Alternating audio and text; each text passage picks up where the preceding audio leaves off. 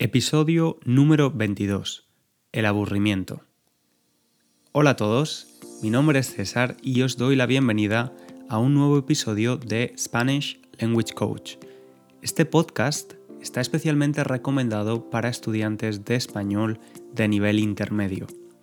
Estudiantes que quieran escuchar español de forma natural a través de temas y contenidos variados, porque aprender español puede ser también entretenido.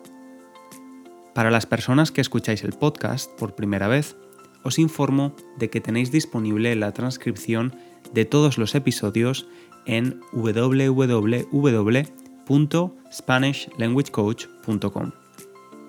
Si quieres recibir los nuevos episodios, no olvides suscribirte en tu plataforma o app de podcast. Solo tienes que darle al clic al botón suscribirse. Muchas gracias a las personas que me han contactado a través de mi correo electrónico contándome cómo están llevando la cuarentena. Os recuerdo que podéis enviarme cualquier pregunta, recomendación o comentario a cesar.spanishlanguagecoach.com. Además de escuchar el podcast y mejorar la comprensión del español, os recomiendo practicar lo máximo posible la expresión oral es necesario hablar en español para ganar fluidez. Yo uso la plataforma italki para encontrar compañeros de idiomas. Esta opción es totalmente gratuita. Podéis encontrar un compañero de idiomas para practicar la expresión oral del español. Yo la he utilizado y tengo intercambios de idiomas en italiano. Normalmente hacemos una sesión por Skype, 30 minutos en español y 30 minutos en italiano. Además, Italki también ofrece la opción de hablar con un profesor profesional. En este caso, su uso no es gratuito y cada profesor tiene un precio diferente. Os dejo un link con 10 dólares de descuento en caso de que queráis probar esta opción. Hoy vamos a hablar del aburrimiento. El aburrimiento es esa sensación de cansancio del ánimo originada por falta de estímulo o distracción. Por cierto, es importante no confundir estar aburrido con ser aburrido. Una persona o cosa es aburrida cuando causa aburrimiento. Podemos decir que una película es aburrida o que alguien que conocemos no nos gusta porque es aburrido, no es entretenido o divertido. Por el contrario, Estar aburrido es simplemente sentir la sensación de aburrimiento. Por ejemplo, si estás en la sala de espera del dentista sin hacer nada, probablemente estés o te sientas aburrido. Aunque la verdad es que hoy en día es casi imposible aburrirse. Todos tenemos smartphones o teléfonos inteligentes que nos ofrecen una cantidad ilimitada de cosas para leer, ver y escuchar. Sin embargo, parece ser que el aburrimiento no es tan malo como parece. Como explica el doctor Lorenzo Armenteros, miembro del grupo de trabajo de salud mental de la Sociedad Española de Médicos Generales, el aburrimiento tiene una parte positiva.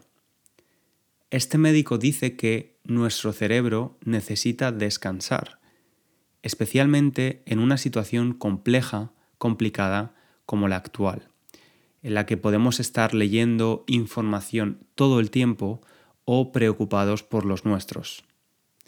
Cuando en español hablamos de los nuestros, nos referimos a nuestra familia, generalmente.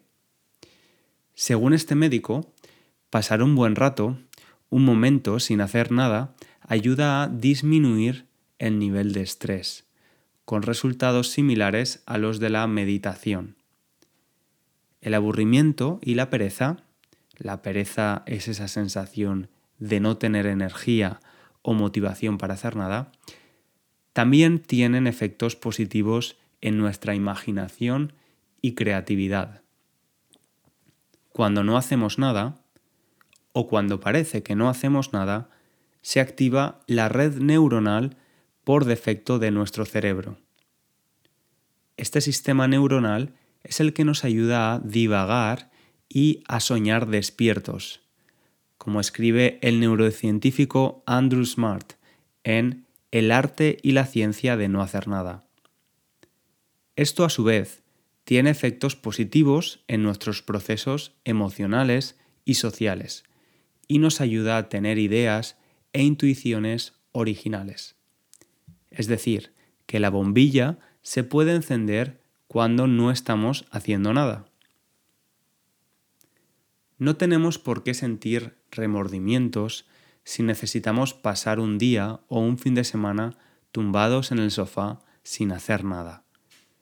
De hecho, tal y como explica Armenteros, ponernos demasiados objetivos, ordenar los armarios, aprender a cocinar, escribir una trilogía de novelas de ciencia ficción, etc., puede ser contraproducente. Es decir, puede tener el efecto contrario al crearnos aún más tensión. Esto no significa que el exceso de aburrimiento y pereza no tengan sus peligros. Esta emoción no solo puede provocar insatisfacción, sino que en situaciones extremas nos puede impulsar a comportamientos poco recomendables. Es fundamental tener actividad no solo psicológica, es decir, tener la mente ocupada, sino también física. Es tan importante como comer o dormir, dice el experto. El filósofo francés Blaise Pascal escribió que todos los males de los hombres vienen de una sola cosa, de no saber quedarse tranquilos en una habitación. Ahora muchos de nosotros estamos obligados a esto mismo, a quedarnos tranquilos en casa.